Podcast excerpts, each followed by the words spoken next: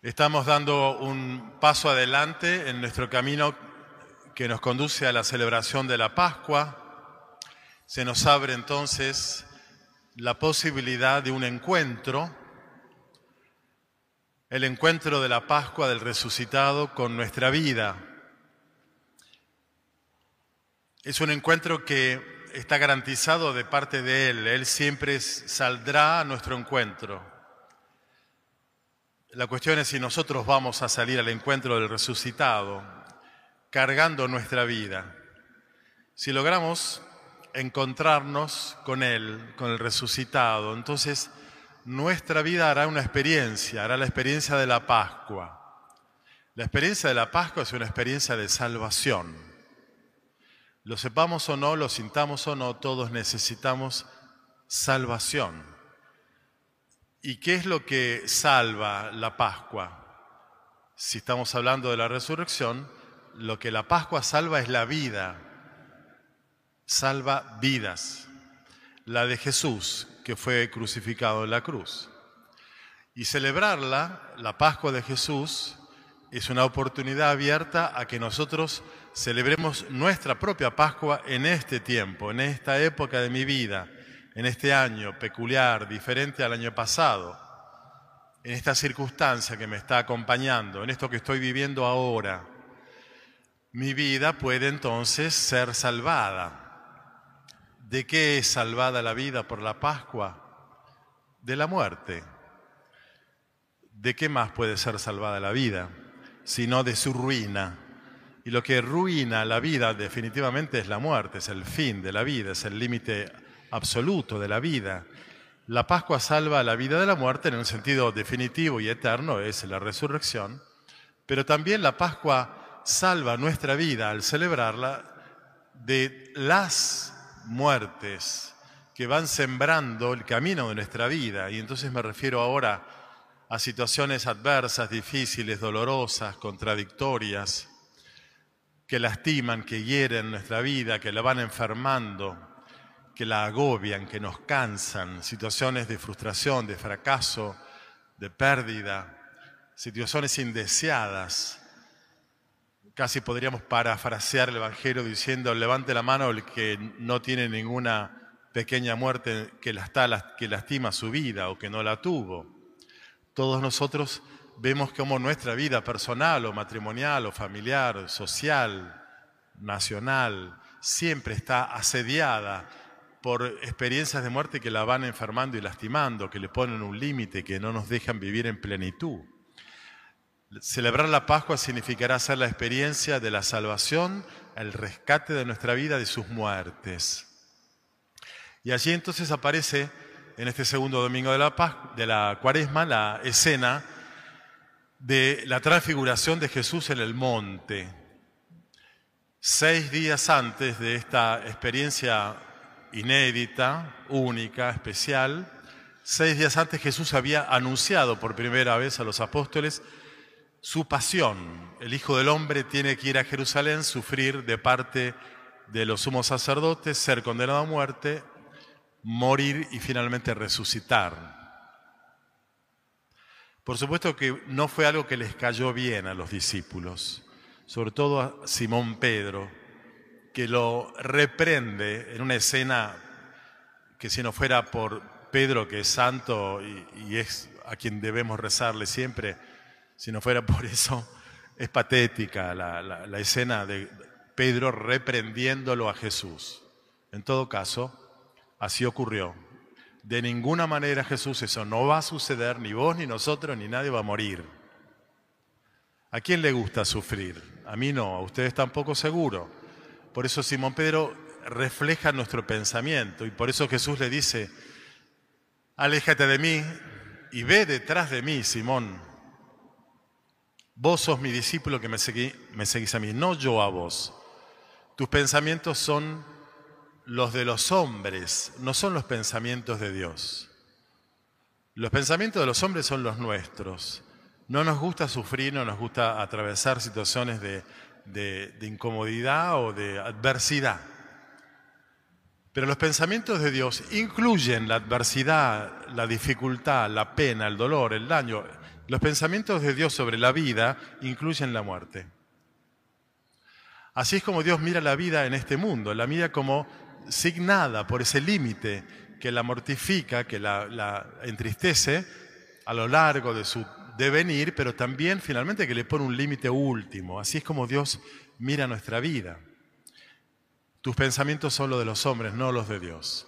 Bueno, ahí quedó muy apenado, entristecido, seguramente angustiado Simón y los apóstoles, y por eso Jesús, seis días después, se lleva a los tres más líderes del grupo, Pedro, Santiago y Juan, a esta experiencia en, el alto monte.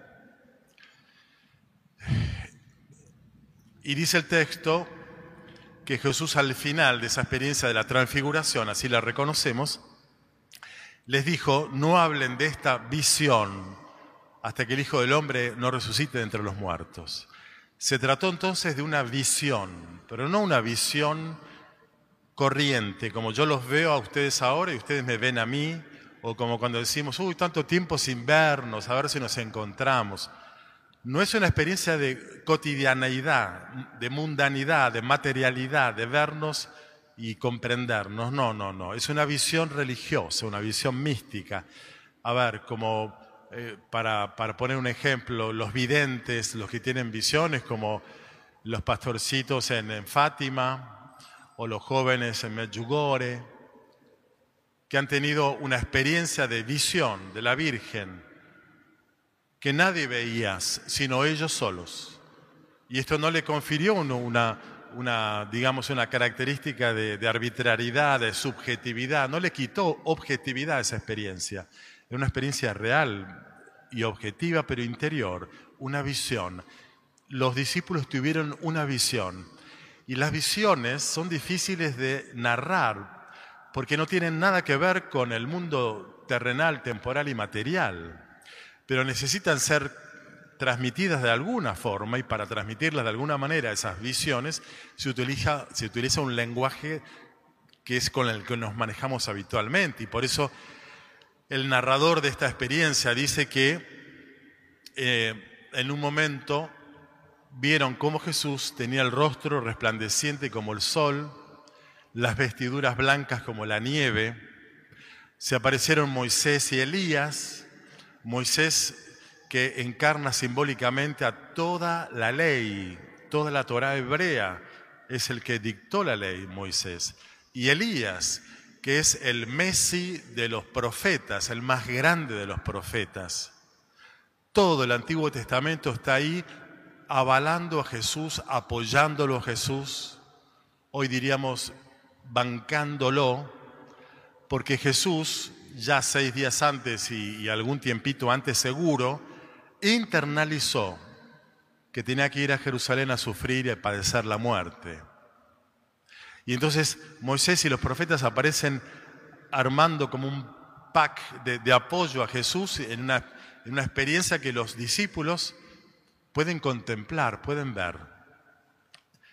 Bajo una nube luminosa, como la que bajó en el monte Sinaí cuando Moisés recibió las tablas de la ley. Y se escucha una voz que desde la nube dice, este es mi hijo muy querido, mi predilecto, escúchenlo. El Padre del cielo está presente, avalando también a su Hijo. Como es una visión, como es una experiencia que no tiene nada que ver con la cotidianeidad y mundanidad, los discípulos se llenan de miedo, caen con el rostro en tierra, no pueden eh, codificar lo que está ocurriéndoles, bueno, Jesús les dice, no tengan miedo, bajemos. Pero de esta visión no hablen hasta que el Hijo del Hombre no resucite entre los muertos.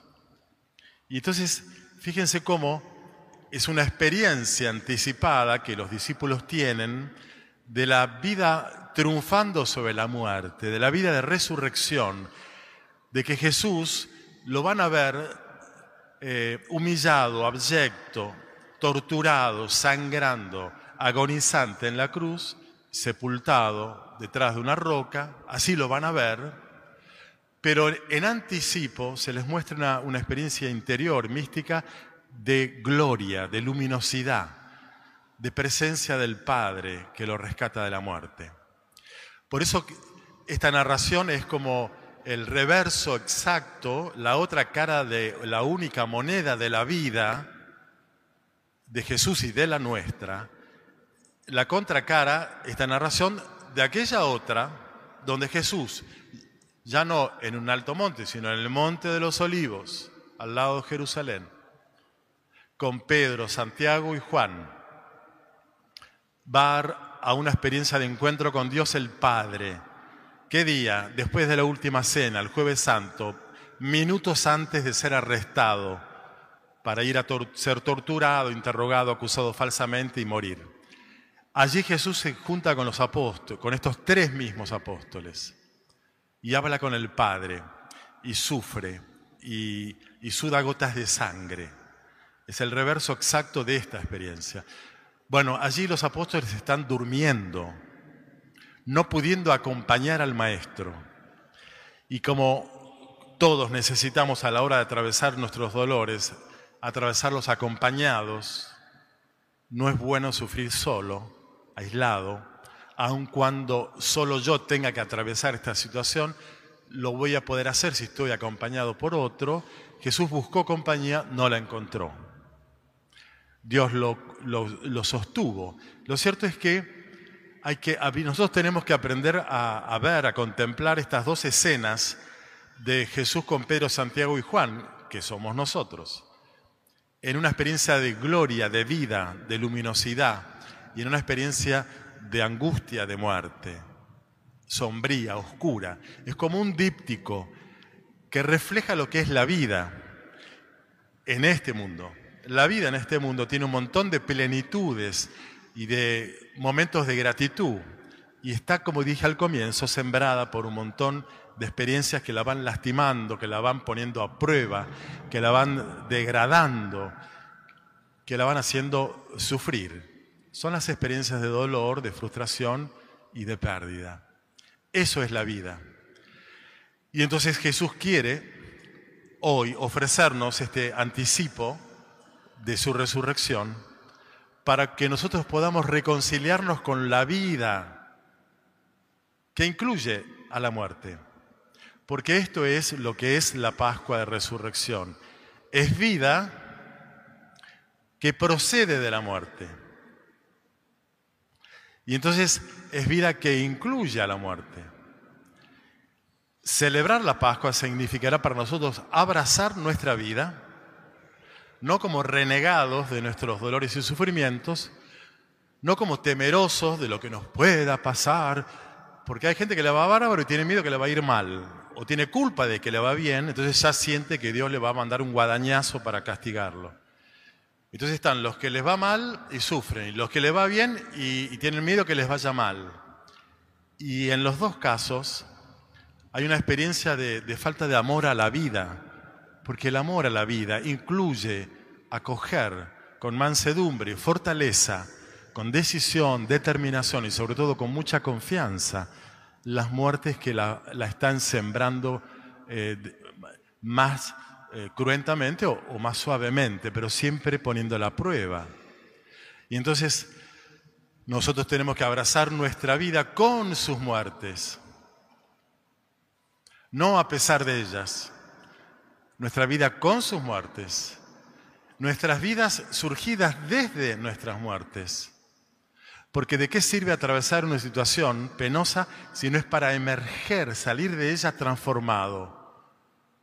Si nuestros sufrimientos no nos dieron a luz, si no fueron dolores de parto, sino dolores de muerte, si, fueron, si sí fueron dolores de parto, fueron situaciones que las parimos pero se dio a luz un hombre, una mujer nuevo, más evolucionado, más crecido, que ha comprendido algo nuevo acerca de su vida. La Pascua es la gran fiesta de la vida reconciliada con sus muertes, como algo que necesitamos transitar y que siempre será eh, transitorio. Por eso hay que transitar. Se transita lo transitorio, no lo definitivo, solo que cuando nosotros transitamos nuestras penas y nuestras penurias, creemos que son definitivas, aun cuando la experiencia finalmente nos demuestra que no es así. Hoy me gustaba que escucharan a quién estaba dirigida la carta de Pablo, porque está dirigida a Timoteo, un chico joven, discípulo de Pablo, que está empezando a pasarla mal por anunciar el Evangelio. Y Pablo que está en la cárcel, por tanto no pasándola bien, le escribe diciéndole, querido hijo, comparte conmigo los sufrimientos que es necesario padecer por el Evangelio, animado con la fortaleza de Dios. Compartimos juntos los sufrimientos por el anuncio de la vida, del triunfo de la vida. Esa es la buena noticia, ese es el, Evangelio, buena noticia. La vida triunfa sobre la muerte. Vale la pena asumir el costo del sufrimiento que nos conlleve anunciarlo. Porque, termina diciendo, Dios destruyó la muerte e hizo brillar la vida incorruptible mediante la buena noticia. Bueno, de esto se trata entonces la Pascua, de renovar nuestra fe en la derrota de la muerte, el triunfo de la vida incorruptible, en Cristo resucitado y en Él celebrar una nueva victoria sobre nuestros desánimos, temores, angustias sobre nuestras muertes que están siempre necesariamente asediando nuestra vida y que necesitamos lograr que no nos eh, sepulten definitivamente en el pesimismo, en la queja, en el mal humor, en la angustia, sino al revés, que nos renueven en el amor a la vida tal y como la vida en este mundo se presenta. Bueno, pidamos al Señor entonces ser sus discípulos, gozando de una Pascua de transfiguración, porque necesitamos a la hora de vivir el Getsemaní de, la oscuridad, recordar que Cristo vive y vive en mí y yo puedo vivir en Él, atravesando entonces sí esas situaciones que me, que me mortifiquen. Pidamos al Señor ser hombres y mujeres de la Pascua y esto significará siempre entrar en las noches oscuras de la vida con la esperanza de que más tarde o más temprano saldremos. Pascua de esperanza en el triunfo de la vida, que celebremos juntos esta, esta novedad.